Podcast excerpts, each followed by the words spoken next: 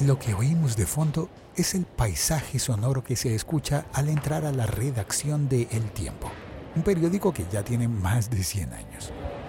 A finales de 2017 El Tiempo hizo un rediseño de su edición impresa, buscando que su papel tuviera una imagen más sobria, elegante y de vanguardia.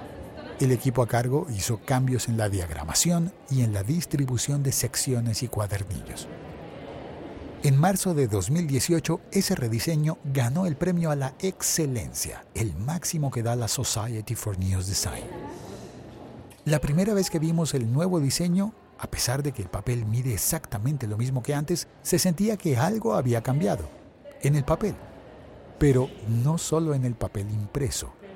En más de 100 años, muchas cosas han cambiado.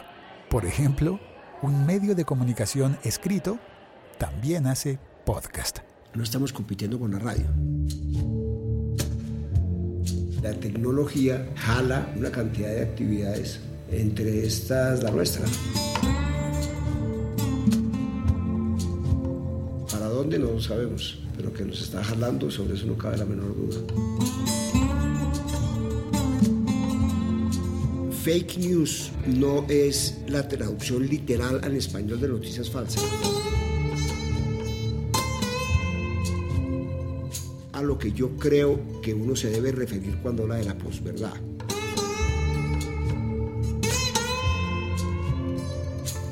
No es una noticia falsa, eso es una calumnia, un delito.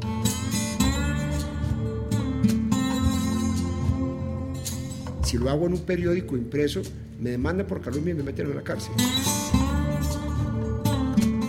En una red social no tiene por qué ser distinto. ¿Qué es fake news? Que se ridiculizara, pero que fuera evidentemente una caricatura, eso ya existía. Que parezca verdad, no, eso es nuevo.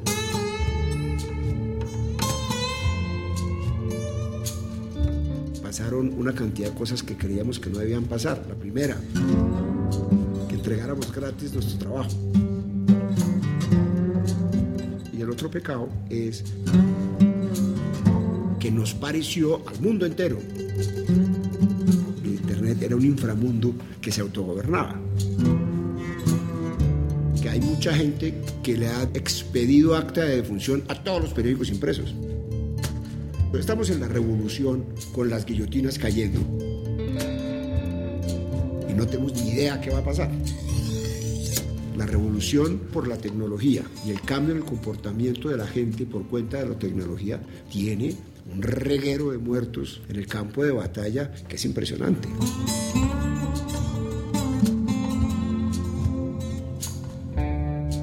El tiempo tiene una operación costosísima.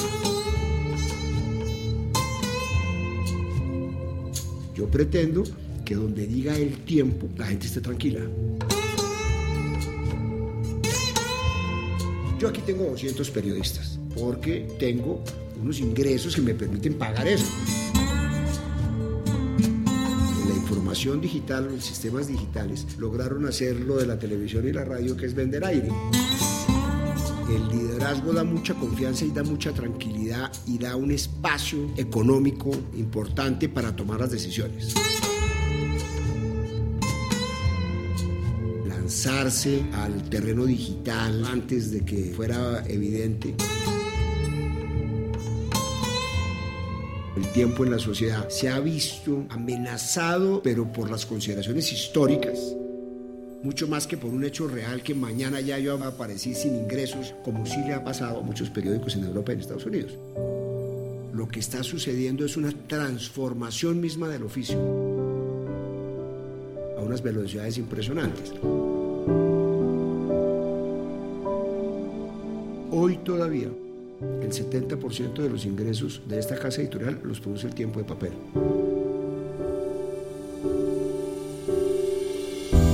Los periódicos surgieron como instrumentos de batalla política. Siempre con la tecnología empezaron a llegar teletipos, las agencias internacionales y empezó a convertirse en Colombia en el mundo. Esta es una entrevista con Roberto Pombo, el director del diario El Tiempo en Colombia. Una entrevista para un podcast. El siglo XXI es hoy.com. Que la tecnología le dé a la gente la oportunidad de hacer lo mismo que nosotros hacemos.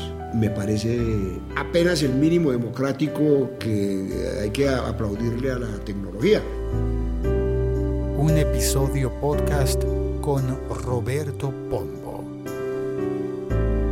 Me parece más fácil ser eficiente con un podcast que con un blog.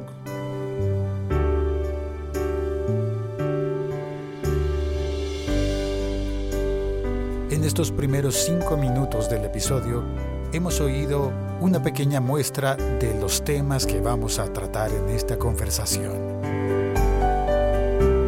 Aproximadamente una hora una hora en la que cada minuto vale la pena.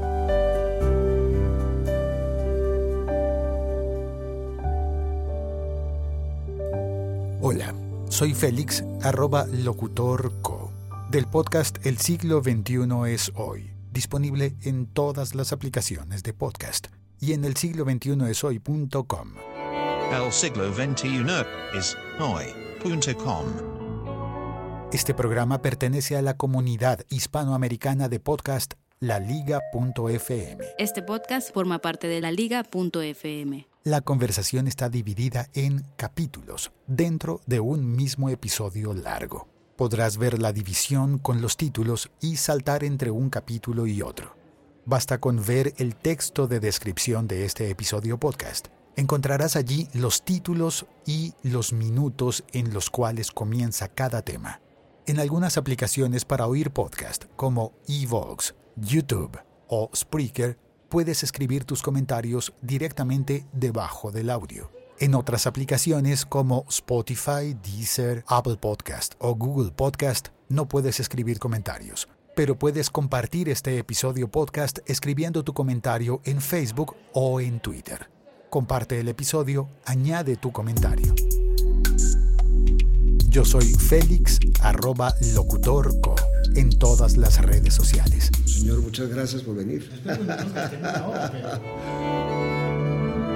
siglo XXI es hoy. Quiero conversar sobre el tiempo que estamos viviendo en el que todo parece estar reacomodándose, parece haber un nuevo orden mundial que nadie se lo esperaba, menos cuando yo estaba muy joven, eh, me decían que Colombia era un país del tercer mundo y que era muy difícil que Colombia alcanzara los niveles de tecnología que había en los países del primer mundo. Mm. Lo que yo no contaba, y creo que muchos no habíamos imaginado, es que no teníamos que alcanzar la tecnología porque ella nos iba a alcanzar. Así es, así es. Y, y la tecnología jala el desarrollo de una cantidad de actividades, entre estas la nuestra. Ah, ¿Para dónde? No sabemos pero que nos está jalando, sobre eso no cabe la menor duda. Esta mañana vi una columna de Diego Santos que hablaba sobre el New York Times y una política de pedirle a sus periodistas que no publicaran en Twitter opiniones personales. Y se preguntaba él si eso podría pasar en Colombia. Ya está pasando que nos estamos haciendo la misma pregunta, pero nosotros eh, hasta ahora llevamos un camino un poquito más tímido, porque es muy complejo. En el manual de estilo del periódico, el manual de redacción del periódico, que está más o menos recientemente publicado, hay, hay una parte específicamente sobre eso. Eso tiene una enorme dificultad. Eh, las herramientas de la comunicación personal, eh, las redes sociales, hacen parte de los derechos de las personas y los periodistas pues hacen parte de las personas que en teoría tienen esos derechos. ¿Qué pasa? Que cuando hay periodistas que tienen ocupaciones con cargos de responsabilidad, lo que dicen se puede interpretar como una postura del periódico. Ahí empieza la cosa a ponerse más compleja. Aquí nosotros llegamos a unos límites que tiene que ser que no puede haber contradicción abierta entre lo que en los principios generales éticos que maneja el periódico con lo que sus funcionarios de nivel de responsabilidad pueden publicar ahí. ¿De nivel de responsabilidad? Sí, de nivel de responsabilidad, pero en términos generales amarra mucho, amarra mucho ser parte de un periódico y ese amarre involucra que también están amarrados los individuos de alguna manera en la libertad de decir absolutamente todo lo que les parezca. Eso aparente, parece como una contradicción porque no suena como una definición de la libertad de expresión, pero de todas maneras sí suena como una de las responsabilidades que tiene el medio al mandar mensajes. Es un, es un punto muy gris. Uno de los aspectos interesantes que a mí no se me ha ocurrido, que trae lo del New York Times, es que le dice a los periodistas que no pueden hacer reclamos públicos a través de sus redes sociales sobre fallas en servicios de, mil cosas a las que uno se somete porque su posición como periodista le da un privilegio por encima de los demás para reclamar sus quejas o para hacer tramitar sus quejas. Y en este caso tiene lógica porque dice, está utilizando el periodista una posición en la sociedad que se la da a ser periodista en medio de este determinado periódico para hacer que sus reclamos funcionen. Entonces lo que aparece como una denuncia pública para que las cosas funcionen mejor, en realidad está siendo una utilización de una posición privilegiada para mejorarse en tema personal y lo prohíbe. Que es, a mí ni siquiera se me ha ocurrido pensar en el tema, pero es un tema muy interesante y es evidentemente una limitación del ejercicio de una libertad, pero el sustento tiene, tiene sentido. Y es curioso porque hay otro tipo de personajes de la vida pública que sí lo hacen y que se vale y que, bueno, como que a nadie se le ocurría hasta el momento decir, no, tú no debes decir eso porque... Exactamente, pero es muy interesante, muy interesante. Aquí está el manual de redacción que lo acabamos de actualizar porque nos demoramos mucho tiempo, más de una década tratando de actualizarlo, porque resulta que, cada vez que íbamos a hacer eh, la actualización del manual, que se fue originalmente un manual hecho para el periódico impreso, cada vez que lo íbamos a hacer surgía una nueva plataforma, un nuevo servicio, una nueva actividad periodística en el tiempo y nos demoramos mucho. Pero ya, eh, pero ya lo, lo, actualizamos y, y en eso estamos. Entonces, digamos, hacemos una transferencia eh, absoluta de todas las responsabilidades que tiene un periodista normal, no importa cuál sea la plataforma en la que actúe. Es decir, no aceptamos que los periodistas del tiempo puedan llegar a tener distintos comportamientos éticos dependiendo de la plataforma en la que su trabajo se haga, porque consideramos que eso no tiene ningún sentido. Pero bueno, en eso estaremos y, como esto está corriendo a unas velocidades tan grandes, pues no sabemos si nos tocará eh, hacer un manual que se vaya actualizando prácticamente todos los días. Creo que este se conecta bien con el tema que le prometí que íbamos a hablar sobre fake news, que yo lo quiero abordar desde este punto de vista. En el podcast lo que estoy intentando tratar son siempre cosas que tienen que ver con el uso del teléfono celular teléfono inteligente. Y eso ha hecho que en el desarrollo de las plataformas sociales, lo que antes era de periodismo, ahora en muchas ocasiones se llama como periodismo ciudadano, el periodista soy yo, cosas de ese tipo que trasladan la responsabilidad periodística a una persona que simplemente tiene un teléfono y un criterio, esperamos. Eso ha permitido cambiar toda la forma en la que llega la información abriendo la puerta para las fake news, pero también abriendo la puerta para otras cosas que posiblemente sean buenas y posiblemente le convengan al oficio del periodismo. Yo creo que hay, hay una generalización con la que yo no estoy de acuerdo, porque fake news no es la traducción literal al español de noticias falsas, sino es la suplantación de crear eh, falsas verdades, que yo en principio lo veo mucho más amarrado a comportamientos políticos que a actitudes ciudadanas. Porque los políticos o algunos políticos han encontrado el instrumento impresionantemente eficaz de los teléfonos celulares en este caso, y después será cualquier otra cosa, pero los teléfonos celulares para mandar por la red como un virus una información falsa a sabiendas de que es falsa con el objetivo de generar resultados políticos eficientes y concretos y buscados desde el comienzo, ya sea para mejorar su postura o la postura de su o, el posicionamiento de un determinado discurso en la comunidad o hacer propaganda negativa a través de esos mismos mecanismos sobre contendores utilizando información falsa. ¿sí? Eso es un determinado tipo de comportamiento que es a lo que yo creo que uno se debe referir cuando habla de la posverdad. Porque del otro lado está el instrumento recién inventado que democratiza el acceso de la gente a la comunicación y que no puede ser metido en el mismo paquete por cuenta de la utilización no sabia o torpe o inclusive malévola de alguna persona individual de ese instrumento. No sé si me explico. O sea, un ciudadano normal que la tía, la famosa tía de WhatsApp, que divulga una noticia falsa, ella no estaría haciendo fake news. Ella está haciendo fake news. Lo que quiero es separar los dos comportamientos, porque los dos comportamientos tienen curas distintas. Ah, es decir, eh, si yo me invento como ciudadano, me invento una noticia falsa, dependiendo de cuál sea específicamente la noticia, debe tener un determinado tratamiento. Si yo, por ejemplo, digo que usted es un ladrón, eso no es una noticia falsa, eso es una calumnia. Es decir, eso, eso es una conducta tipificada en el Código Penal como un delito. Desde antes de que se inventaran los teléfonos. Claro, es que es el mismo comportamiento. Aquí estamos en una esquizofrenia con las redes por cuenta de que llegaron demasiado rápido y nos apareció a todos como un mercado persa y un limbo donde no, donde no existe jurisdicción de ningún tipo, que eso se irá acabando normalmente, porque una sociedad no puede sobrevivir cuando dos comportamientos iguales se valoran distinto frente a las normas. Tiene que ser el mismo.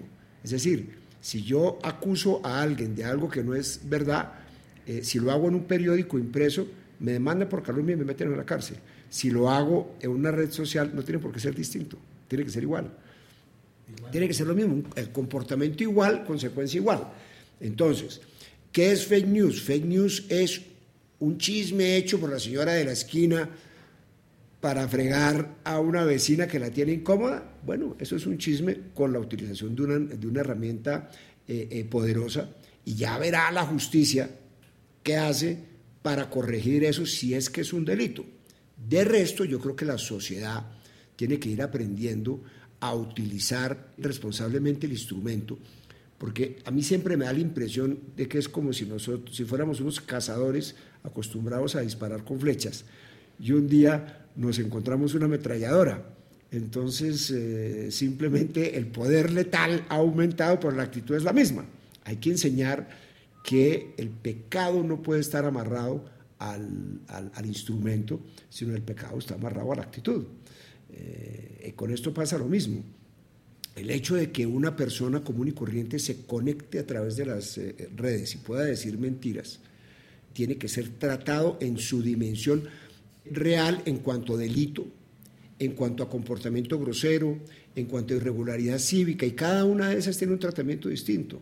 ¿sí? Una es un regaño de la mamá, la otra es un extrañamiento de un círculo social, la otra es un castigo, eh, el que sea en plata, eh, en cárcel o lo que sea, dependiendo de la gravedad, pero me parece que si nosotros envolvemos todos los comportamientos sociales que no sean la verdad rigurosa en fake news, le estamos dando un espacio de salida demasiado fácil a los poderosos que están utilizando eso conscientemente y a sabiendas para buscar unos efectos perversos, fundamentalmente o, mayoritariamente políticos. Y eso pasa pues, a nivel global, ¿no? A nivel global, entonces cuando uno dice, el señor Donald Trump en su campaña dijo una mentira a sabiendas de que la estaba diciendo y la difundió en redes, y hay eh, declaraciones públicas de quienes instrumentaron esa mentira para lograr un efecto. Eso es, contra eso hay que luchar de una manera que no es educativa, es decir, o educativa a la fuerza. Punitiva. A la fuerza, claro, punitiva, punitiva punitiva y hay mil maneras de hacerla. Uno, formar frentes en contra de eso, que es un poquito lo que está sucediendo con los medios del mundo. Llevar a la, a la justicia a que se haga cargo de eso y que no subvalore, sino al contrario, debe sobrevalorar el espacio digital, porque es mucho más poderoso, es mucho más poderoso, no tiene por qué ser más liviana la, no tiene por ser más liviana el comportamiento de la autoridad frente a eso, cuando evidentemente la herramienta es mucho más poderosa que lo que puede ser eh, un, periódico. Pero ¿cómo lo implementaría uno? ¿Depende del usuario, por ejemplo? No hay que hacer lo mismo. Lo que pasa es que el problema es cuando utilizamos palabras iguales para definir conceptos distintos. Noticias falsas es un concepto que existe desde hace mucho tiempo y que puede suceder por un montón de razones. En mi oficio del periodismo, uno puede hacer una noticia falsa porque, por ejemplo, uno no fue lo suficientemente cuidadoso a la hora de verificar un dato y la noticia salió falsa. No eran 20 sino 30, no eran 2 sino 1, no era fulanito de tal sino no sé qué, o el nombre alguna cosa. Una imprecisión. Una imprecisión por una, eh, eh, por una falta de de destreza periodística o de seriedad periodística a la hora de valorar las cosas. Otra cosa distinta puede ser, hombre, yo hice una noticia falsa porque caí en un engaño de una fuente. ¿Por qué? Porque fue tan sofisticada la fuente que me engañó, entonces salí con una noticia eh, falsa. ¿Qué pasó ahí, hombre? ¿Será que no fui lo suficientemente eh, cuidadoso? ¿Será que me, falta, me faltó pilas y me faltó pensar que me pueden estar engañando, eso es otro comportamiento. Otro comportamiento es que yo me invente una noticia, como pasó en hace algunos años con varios reporteros del New York Times que se ganaron un montón de premios y eran noticias totalmente inventadas, unas crónicas maravillosas que obtuvieron hasta premios Pulitzer de unos tipos hablando sobre unos dramas humanos impresionantes y todo era inventado. Eso es otra falsa noticia, también se llama falsa noticia, pero es completamente distinta. Yo no puedo periodísticamente hablando, yo no puedo uniformar como falsa noticia todo eso porque son distintos. Ahora, mucho menos, yo puedo cobijar al resto de la sociedad para decir, la señora de la esquina que se inventa un chisme eh, ligero para fregar a una vecina o una persona que se inventa una, noticia falsa para agraviar y hacerle mucho daño a una persona, cada uno de todos esos comportamientos tienen orígenes distintos, tienen razones distintas, tienen mecanismos distintos y yo creo que tiene soluciones distintas.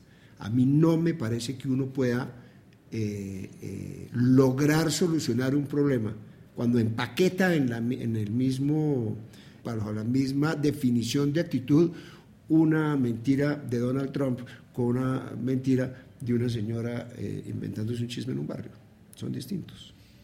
Otra categoría que se me ocurre es la Noticia falsa broma, El Mundo Today, el de Forma, Actualidad Panamericana. es, curioso porque antiguamente el humor político podría, podía recurrir a, muchos formatos, pero no se había explorado la mentira. Sí, a mí digamos, me parece que, también eso tiene graduaciones, pero esos son los ejemplos muy interesantes.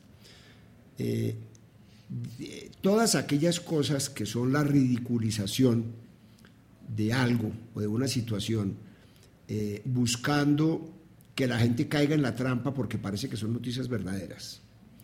Eh, ese es un oficio eh, moderno en, términos, es un oficio moderno que tiene que ver con las nuevas plataformas.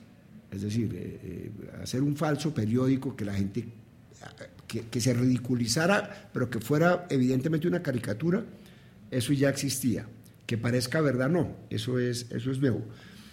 Yo tengo unos sentimientos contradictorios frente a eso, porque a, eh, la vez que en, un, que en principio yo digo, hombre, esto no debería ser así, hay otra parte en que digo, si no hace daño eh, y termina uno riéndose, no pasa nada, pero hay otra cosa, es que yo creo que las noticias falsas que parecen verdaderas, y que son evidentemente falsas para muchos, eso ayuda a que la gente termine eh, buscando en los medios como los nuestros un refugio para la credibilidad de las cosas.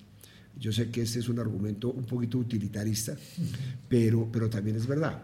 Pues también es verdad. Es decir, porque el hecho de que todo el mundo esté siendo periodista hace que, eh, eh, que, se, que se sienta o se piensa o se perciba que cualquiera lo puede ser y cualquiera no lo puede ser. No puede confundirse la capacidad que uno tiene en general por razones económicas de accesibilidad eh, a convertirse en un periodista con serlo por el hecho de, transmitir cosas. Yo creo que eso se irá conductando con el tiempo porque estamos, estamos en la borrachera todavía.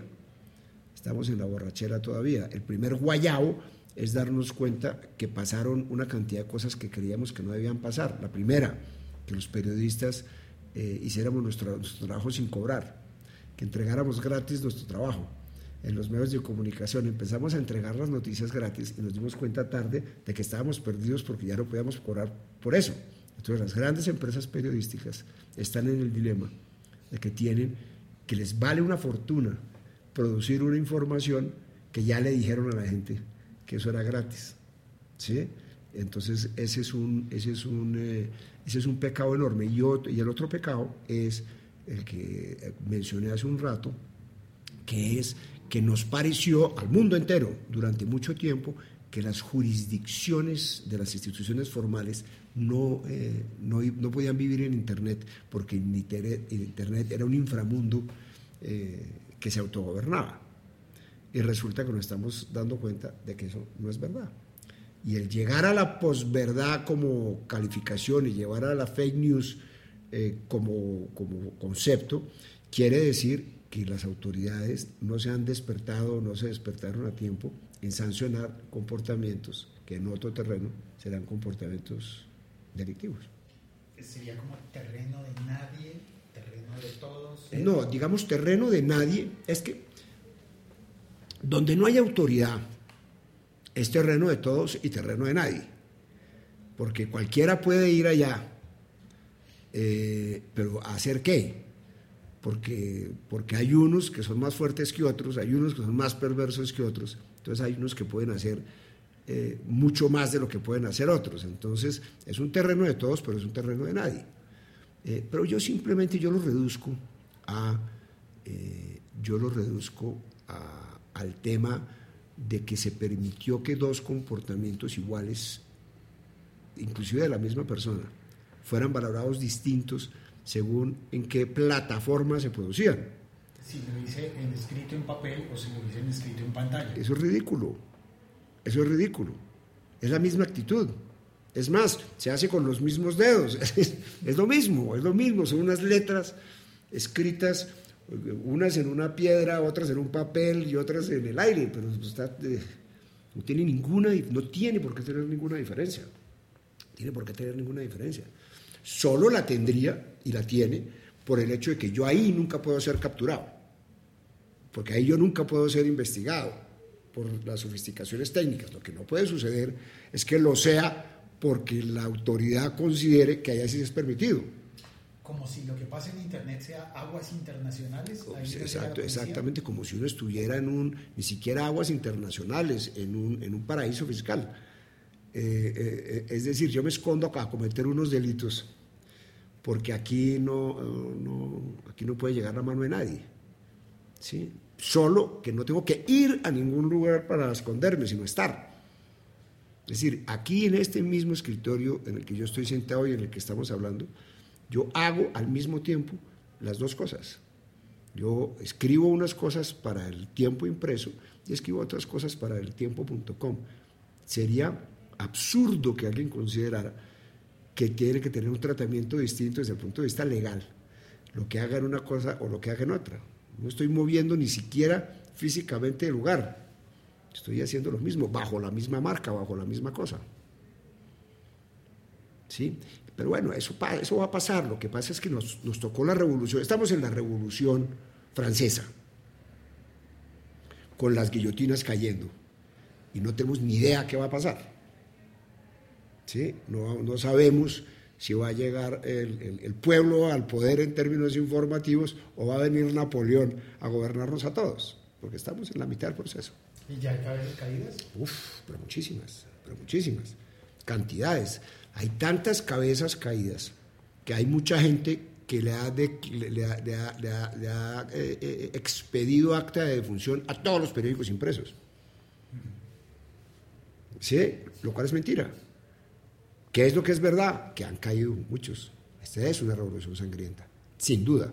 La revolución producida por la tecnología y el cambio en el comportamiento de la gente por cuenta de la tecnología eh, tiene un reguero de muertos en el campo de batalla que es impresionante. Desde el número de periodistas, yo no sé el número global, pero el número global de periodistas que han perdido su trabajo por el desarrollo tecnológico y por los cambios de comportamiento de los anunciantes, de los lectores, de todo el mundo, ha sido impresionante. El número de, medios que se han desaparecido o han cambiado dramáticamente su, posici- su, su- su- su comportamiento es enorme, es enorme. Hay periódicos centenarios que hoy en día renunciaron al papel y están solo en Internet. Hay periódicos centenarios que resolvieron que solo salen en impreso en ediciones del fin de semana. Hay eh, eh, periódicos que han desaparecido por, por completo y hay otros periódicos que se han sostenido, se sostienen bien y hay otros periódicos que están mejor que antes. Es decir, pero el oficio ¿Cuáles son esos que están mejor? no, hay por ejemplo en, en- en, eh, en Oriente, en, eh, en, en- en el, en el norte de Europa, en eh, India, hay un montón de sitios donde hay unos casos exitosísimos de, de periódicos impresos que han aumentado terriblemente su por, no, por cualquier razón, por cualquier Pero razón. estamos hablando de periódicos que salen impresos, porque también hay periódicos nuevos que nunca... Eso no importa, porque, claro, porque son medios que se han acomodado desde el nacimiento a una realidad mucho más fácil y mucho más manejable, ¿sí? Porque los periódicos, los periódicos, los periódicos tradicionales como el Tiempo. Entonces, el Tiempo tiene una operación costosísima, costosísima. Tiene un montón de periodistas, tiene un montón de máquinas, trae un montón de papel desde Canadá que viene eh, por el mar en unos barcos y llega acá y, y tal. Y ese periódico hay que eh, imprimirlo. Eh, esa impresión hay que llevársela a la gente y, suplicársela- y suplicarle que la compre o que la permita metérsela por debajo de, la puerta y, después que por favor lo lea y decirles a unos anunciantes que a través de ese mecanismo eh, les va a ir eh, eh, todo muy bien, cuando al mismo tiempo, desde el punto de vista de la información, uno podría hacer eso en otros, en otros vehículos. Lo que pasa es que eso no quiere decir que lo primero sea obsoleto. Habrá muchos que fallecerán, habrá muchos que se acabarán, algunos, prácticamente todos, se van a transformar y mucho. Y ya veremos qué sucede, no importa en realidad lo que pase siempre y cuando la cosa pase bien. Entonces, por ejemplo, ¿yo qué pretendo? Yo pretendo que donde diga el tiempo, la gente esté tranquila. Yo aquí a este paraguas me puedo meter porque esto es serio. Y esto es divertido y esto está bien hecho y yo me informo y este, en fin, que eso, está, esto no tiene eh, ningún problema. Eventualmente, sin papel o inclusive cuando se han acabado lo que hoy consideramos unas plataformas eh, infinitas que de pronto se van a acabar, no tengo ni idea. Yo creo que el tiempo en papel no se va a acabar nunca. Que va a cambiar sus funciones, sí. Que va a cambiar su relación con la gente, sin duda sí. Pero no se va a acabar eh, eh, en el papel. Pero la marca tampoco, ¿sí? Salvo que no seamos capaces de resolver la ecuación actual, que es en el mundo está bajando la publicidad del papel, esa publicidad del papel no se está transmitiendo automáticamente a digital. Se están manteniendo enormes estructuras periodísticas y, y- y de operación que no están siendo financiadas por esa publicidad, entonces hay que inventarse la manera de que eso sea posible. De lo contrario, que ya es una discusión muy importante en Europa, vamos a llegar a que, los, a que la fortaleza de los periódicos deje de existir como unidades periodísticas y terminen subsistiendo como unidades de generación periodística mucho más frágiles y menos robustas y menos serias. Y más baratas también. Justamente por eso. Porque si yo no logro mantener eso, es decir, yo aquí tengo 200 periodistas. Estos 200 periodistas existen porque eh, yo tengo unos ingresos que me permiten pagar eso. Y yo tengo unos equipos y unas unidades investigativas, y tengo un equipo de deportes, tengo un equipo de economía, y unas discusiones todo el día, y una cantidad de cosas, y unas capacitaciones, en fin, unos mecanismos para mantener la calidad periodística. Si yo tengo que abaratar mis costos porque no tengo más ingresos, necesariamente esa solidez periodística se va a, ver disminuida. Porque 100 personas no hacen lo mismo que 200, porque esas 100, 200 personas no están ahí eh, por una concesión graciosa, sino porque se necesitan. Entonces, ese es un problema, ese es un problema muy complicado. Empresas que salen de cero, sin toda esta operación, sin traer papel, sin tener máquinas, sin no sé qué, montan una operación digital con un equipo interesante eh, y bueno, puede ser eh, igual de grande o menos grande, no importa, pero, pero, pero absolutamente racional en términos de sus gastos y sin la necesidad de transmitir físicamente nada, porque el digital, la información digital, los sistemas digitales, lograron hacer lo de la televisión y la radio, que es vender aire. Sí, entonces las palabras van por el aire y llegan allá y no hay que, nada, no hay que, hay que hacer una operación física que en términos reales, yo sé que me estoy alargando mucho, en términos reales son como Gutenberg. Yo lo llevo a usted a la rotativa del periódico. Usted se queda impresionado de la mole tan impresionante que es aquello y las cosas que hace. Y eso al final es tinta sobre papel, que es el, invento de Gutenberg hace más de cinco siglos. ¿Va a sobrevivir? No lo sé. Yo creo que sí. Yo creo que sí, no hay ninguna razón para que no subsista, pero se tiene que transformar. Está interesante, claro. muy bonito. Y además me, dieron ganas de ir a correr sonido de, la rotativa. No debe estar no, no, sé si está prendida, pero, pero si que ahorita bajamos y la miramos, por lo menos que la sola vista ya... No, igual el sonido me gusta. Sí, está, ah, bueno, el sonido apagado, bueno, sí. Ok, ok, ok. Como una pausa en la conversación, nos tomamos un minuto y medio para escuchar el paisaje sonoro de la rotativa del periódico El Tiempo. ¿Quiere ir trabajando tardecito, a las 6, 5 de están haciendo como mantenimiento a todo eso. Ahorita le están haciendo el mantenimiento. Estamos en zona de usar protección auditiva. 3 o 4 de la tarde comienzan a, a funcionar. Cuidado la escalera. Están ahí montando el papel. La que suena es la, la rotativa. tipo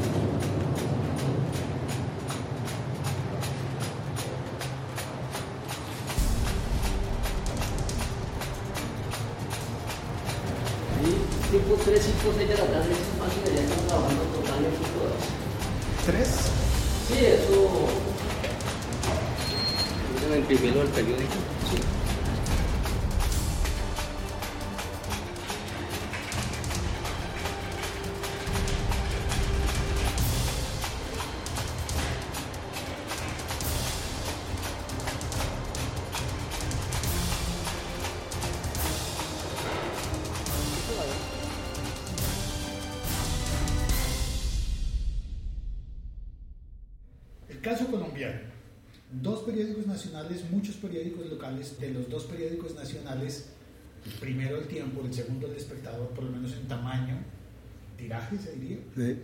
El espectador pasó por una etapa prolongada en la que corrió mucho riesgo, estuvo como semanario, luego logró volver a ser diario. ¿Qué ha hecho bien el tiempo para poder sobrevivir y estar sólido y fuerte aún en este momento en el que lo digital parecería estar haciendo tambalear todo? No lo sé. Yo creo que, que de todas maneras hay un hecho cierto y es que, que el liderazgo el, liderazgo da mucha confianza y da mucha tranquilidad y da un espacio eh, económico eh, importante para tomar las decisiones.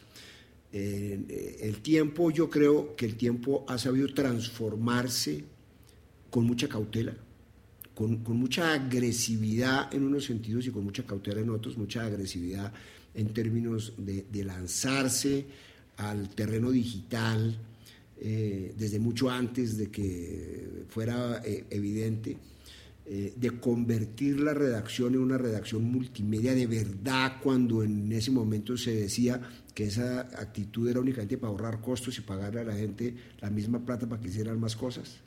Y resulta que lo que estamos encontrando es que esa era la manera más adecuada de llegar a las audiencias fáciles, a llegar a las audiencias con, con los lenguajes de ellos. En fin, hay una actitud de, un liderazgo no, eh, ¿cuál es la palabra? No confiado, no eh, permanente. Es decir, que nosotros aquí hemos tenido la sensación de que si no estamos haciendo todo el tiempo cosas, vamos a dejar de ser líderes un día.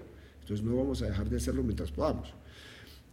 Y, repito, eh, aquí tenemos una ventaja en, en América Latina y en el tercer mundo en general los procesos que se han dado de una manera tan dramática en Estados Unidos y en Europa, eh, aquí se están dando con algunos años de, retraso. ¿no? Es decir, nosotros aquí eh, hasta ahora está empezando el país a estar eh, eficazmente conectado a la red digital.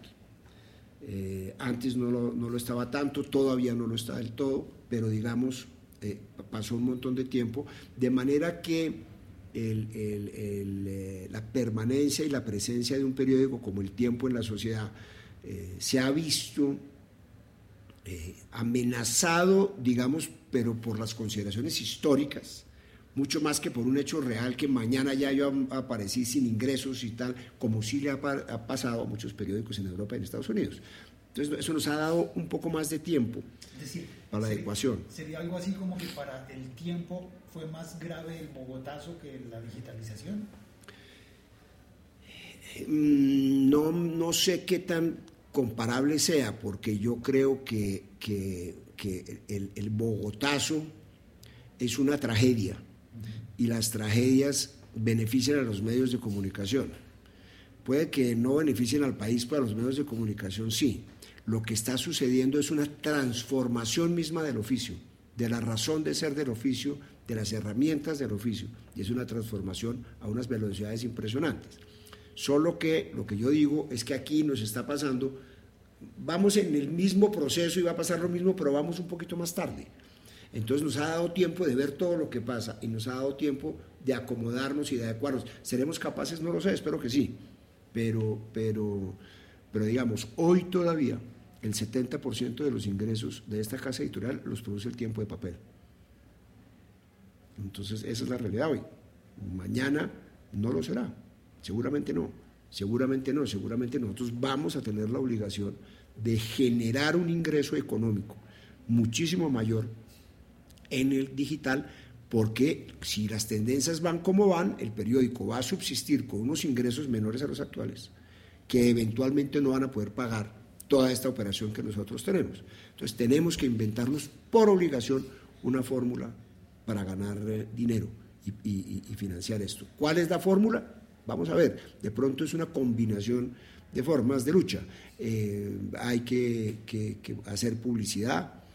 Eh, la publicidad que se está haciendo está bien, pero no está inventado el mecanismo realmente. y vamos a tener que cobrar por información vamos a tener que cobrar por nuestro trabajo. ¿De qué manera? No lo sé, ahí lo estamos estudiando desde hace años y no tenemos la fórmula exacta, pero vamos avanzando mucho en eso, porque hay que cobrar por nuestro trabajo. Y espero que lleguemos a un punto donde se balanceen las cosas y nosotros eh, eh, no tengamos que modificar nuestra estructura en el sentido del número de personas por cuenta de que no tenemos plata para sostenerla.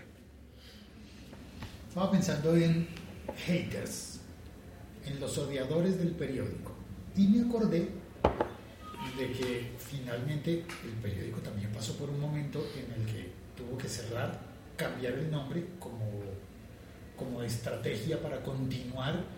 Realmente es un periódico muy sólido que ha Sí. sobrevivido muchas cosas. Posiblemente ha tenido que estar defendiendo su, su oficio y su modelo de negocio desde antes del cambio digital con eso. El gobierno de Rojas Pinilla fue el primer gran hater del periódico.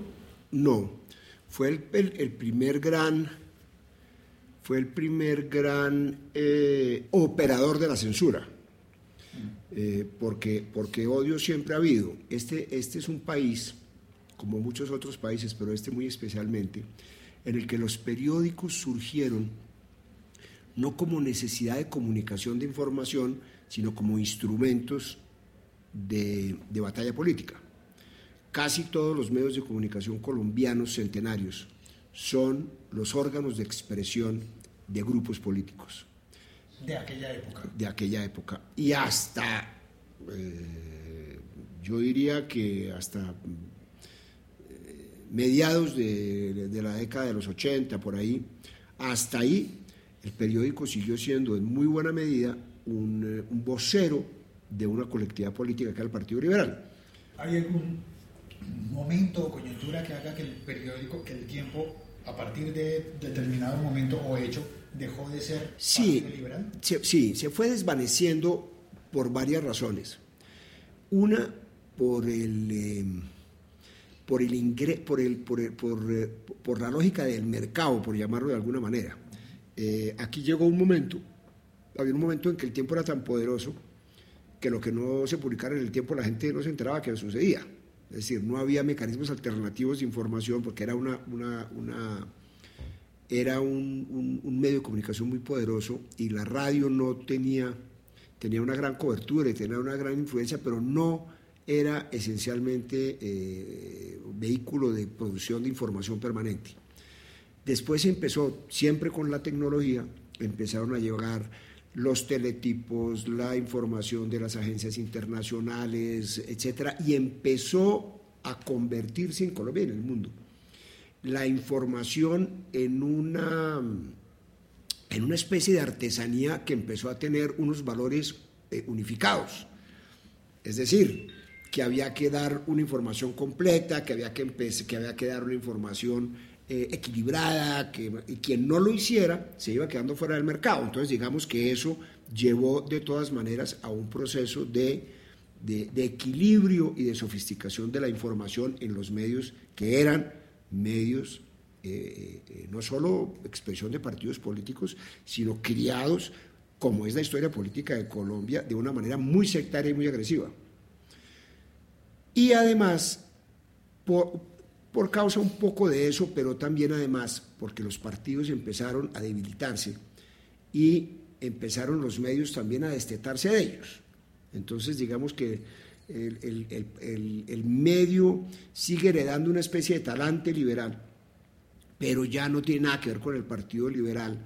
Yo creo que tal vez la, única, la última campaña en la que el tiempo fue eh, fundamentalmente liberal detrás de un candidato fue la candidatura de Virgilio Barco, eh, ochenta y pico, yo creo que eso fue lo último. Después ya el tiempo ha sido eh, institucionalista, gobiernista de distintos gobiernos, ya el criterio es completamente, completamente distinto.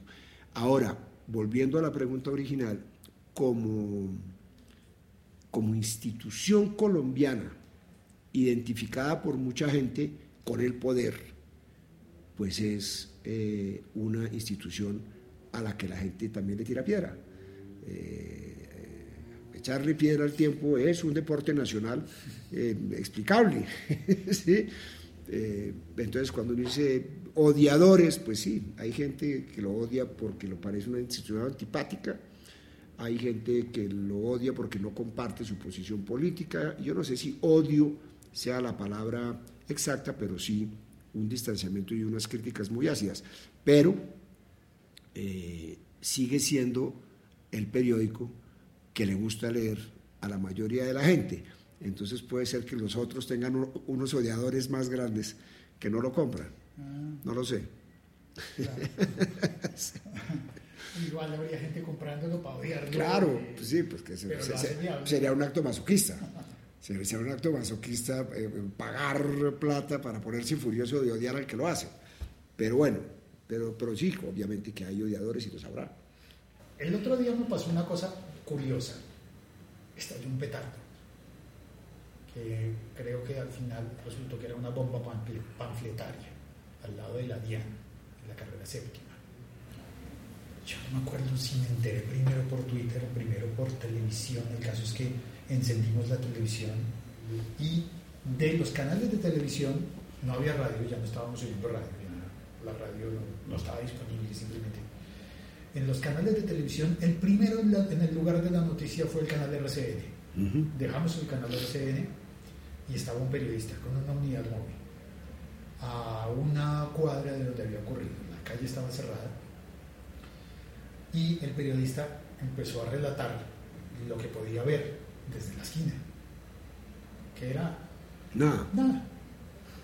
Y mientras tanto, yo pensé, ¿pero qué es lo que está ocurriendo? Abrí Twitter y obtuve las fotografías de la ventana con la bandera del, Claro. del- del grupo que había puesto el panfleto, las fotografías de los panfletos que habían volado, la información de cuál era el apartamento, por qué habían entrado a ese apartamento y prácticamente toda la información que estaba disponible en los medios convencionales después. Esa información en Twitter la obtuve por gente que estaba en la cuadra. ¿Qué puede hacer el periódico? ¿Cómo ve? ¿Cómo ve? Yo creo, yo creo que yo creo que ahí el periódico tiene que hacer y nosotros hemos hecho además muchos ensayos en, eso. Tiene que convertir a esas personas en sus reporteros. No para que den información sin la técnica de la información, sino para que los elementos tecnológicos que tienen el registro de las cosas vengan para acá y nosotros los difundamos. Porque ya es, ya es eh, universal que en la mayoría de los eventos, en la gran mayoría de los eventos, las, eh, las eh, información, las, eh, sobre todo las fotografías y los videos que registran el instante de las cosas, prácticamente nunca son tomados por un medio de comunicación profesional. Prácticamente nunca. Porque es que resulta que eso era así, porque antes eh, teníamos el monopolio de las cámaras, digamos. No, no el monopolio de las cámaras, pero sí el mono- el monopolio de la transmisión de las, de las, de las, eh, de, las imágenes y de la información en términos eh, generales, digamos. ¿Cuándo va a poder un medio de comunicación publicar una noticia de un descarrilamiento de un tren si no es eh, a través de un pasajero? Nunca. La única manera es tener un mecanismo para que las personas le transmitan al periódico la información para que el tiempo complemente, esté rápido en esa información eh, y, logre, y logre hacer una información seria a la vez que actualizada.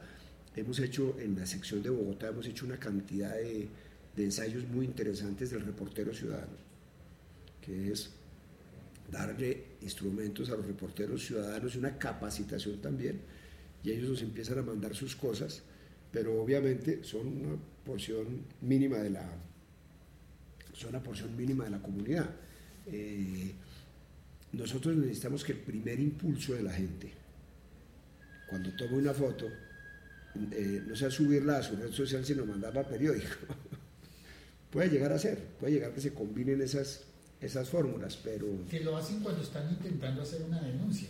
Claro. Es decir, publican la red Claro. social, arroba el tiempo, Claro, para claro, verme que estoy claro, claro, claro. Y cuando y, y- y- y- y- y si mandan, por ejemplo, digamos, si una persona en un celular manda al tiempo una foto con una noticia, puede estar absolutamente seguro de que esa foto en ningún otro sitio la van a ver más de lo que la pueden ver en las plataformas del tiempo, comparado con los otros medios, con otros medios periodísticos. Pensando en modo hater, ¿eso es tener gente que le haga uno el trabajo gratis? No, no porque, no porque eso hay una cantidad de, hay una cantidad de escenarios. Digamos, hay unos escenarios que son unos escenarios trabajados con personas a las que cultivamos, personas a las que les damos las herramientas, a las que les damos eh, entrenamiento Y eso, y esas personas eh, reciben eh, distinto tipo de remuneraciones por eso. Es decir, eh, a algunos les parece que con la sola capacitación es suficiente, a otros les parece que las herramientas son suficientes, a otros les parece que eso no es suficiente y quieren un salario, lo que sea, dependiendo un poco de en qué circunstancia esté cada uno y qué tanto interés tenga. El otro es simplemente, si yo soy una, una persona de la calle y, tengo, y tomo una foto de algo, yo qué quiero que pase con eso. Hoy lo que quiero que pase es que mis amigos se enteren. Mis amigos. Los de mis contactos de mis redes. Exacto, mis, mis amigos. La gente, digamos, el- el- la utilización, la- las redes sociales han servido fundamentalmente para que la gente estreche unos vínculos muy precarios, pero los estreche mucho, porque al final son cuatro gatos. Es decir, son, mu- pues, son, mis gatos. Claro, pues son mis gatos. Son mis gatos, son mi red social. Entonces, digamos, no necesariamente una persona quiere, yo quiero que el país se entere. No, yo no quiero que el país se entere. La actitud demuestra que la gente no quiere que el país se entere. No le importa, mejor dicho. No es, quiere que sus amigos se enteren. Muchos, poquitos, no sé qué, pero quiere que se enteren. Entonces sube a su red social que se multiplica enormemente, enormemente, digamos, en ese sentido es muchísima gente, pero es una actitud eh, de, entorno, de fortalecer el entorno, darle la información que uno considera que es útil y todo eso. Yo creo que eventualmente algunas de esas actitudes van a mudar a, yo quiero que se entere la gente, yo quiero que se entere todo el mundo. ¿sí? Porque hasta el momento solo está es separado entre las redes sociales como tales, que es las personas con su entorno, eh, y los políticos que utilizan las redes sociales como una plaza pública que es también muy eficiente, muy eficiente, pero son dos cosas distintas, dos utilizaciones distintas del mismo mecanismo. ¿sí? Entonces, eh, eh, eh, yo, Álvaro Uribe, hago un, tengo mi cuenta de Twitter para escribir cosas que quiero que produzcan impacto político inmediato. Y ah, tengo toda la tecnología para hacerlo y no sé qué. Y yo soy un señor común y corriente que estoy conectado con los amigos del colegio, con los amigos de la universidad, con los amigos del trabajo, no sé qué, ra, ra, y tengo ahí y yo eh, muevo esa red. Eso eh, para mí está siendo el vínculo más poderoso que han logrado hacer eso. Por eso no es gratuito que cada vez más la, la gente que entra al tiempo.com no entra directamente al tiempo.com como una actitud espontánea para mirar qué dice el tiempo.com, que lo sigue dice- haciendo muchísima gente, sino entra para ver una noticia específica referida por un amigo para, vaya al tiempo.com. Es decir, la fortaleza de la marca está y va a estar cada vez más en que un amigo le recomienda a otro una noticia que salió ahí. Porque el gran factor de credibilidad es el amigo. No, son unos- unas tribus chiquitas eh, muy poderosas en ese sentido.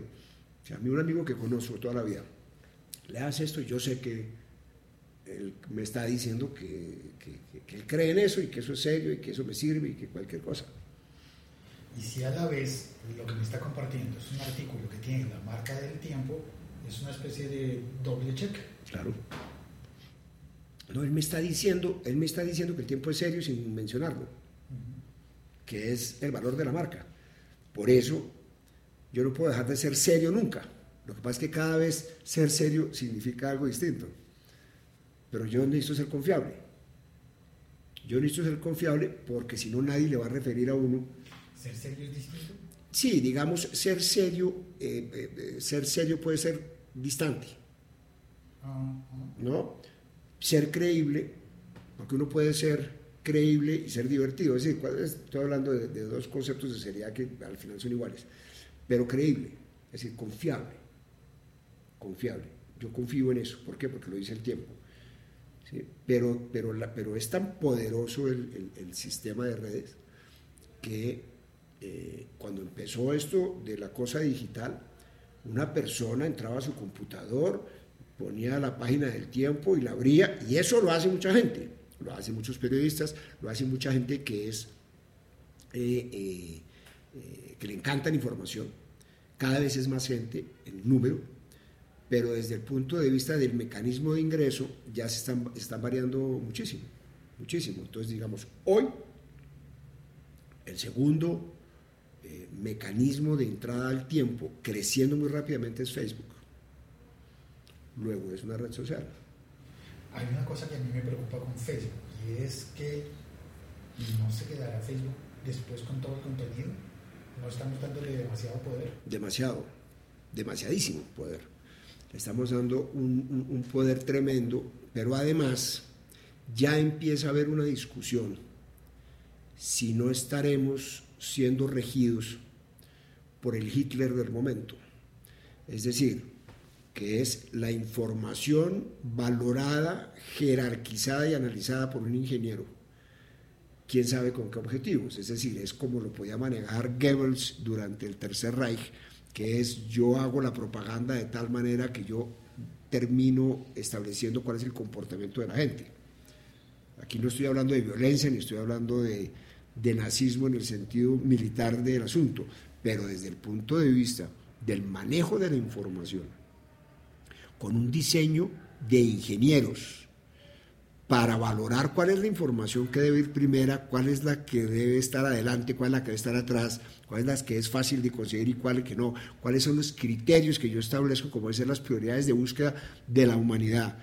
Eh, son un, eh, poder eh, tremendo que que asusta a mucha gente sobre la posibilidad de una manipulación masiva, tanto que hay gente que ya se pregunta, pensadores europeos ya se preguntan si, si Facebook no será un, el mayor atentado que existe contra el libre albedrío, porque me están tomando las decisiones que yo debería tomar como parte estructural de mi libertad. Claro, hay un montón de sustos. Facebook y Google. Sí, claro, todo todo eso, pero es, eh, evidentemente, y, son el mayor elemento, aquí, eh, cuando la gente dice, es que la concentración de los medios, si piensan en el tiempo o piensan en Caracol o piensan, no están ni tibios. Nosotros somos la democracia popular más grande en términos de variedad frente a lo que sucede en el mundo con todos los, con, todo, con todos, con Google, con Facebook, con todos ellos. Cada vez más con Amazon. Es decir, que en términos, digamos, de publicidad, no digamos, de publicidad se mandan al buche ya casi más del 95% de la publicidad existente en el mundo digital, que es una locura. Eh, tres actores o cuatro actores. Es una salvajada. Ahora, no digamos en términos del, del, manejo de la cantidad de gente que se informa a través de ellos, porque, porque es el mecanismo más eficiente. Es el nuevo medio. Y es curioso, acabo de caer en cuenta, claro, el tiempo, en, en ese escenario el tiempo ya no es un medio, sino es un generador de contenidos y el medio es Facebook. Eh, cada vez más, cada vez más. Lo que pasa es que yo me sostengo como medio, y digo me sostengo es en términos de credibilidad, porque en la medida de que yo sea referido como noticia y la gente la termine leyendo en el tiempo, para mí como periodista es lo que más me importa. En principio no me debería preocupar si entra o no entra por Facebook, pero obviamente que hay otras consideraciones, entre ellas las económicas.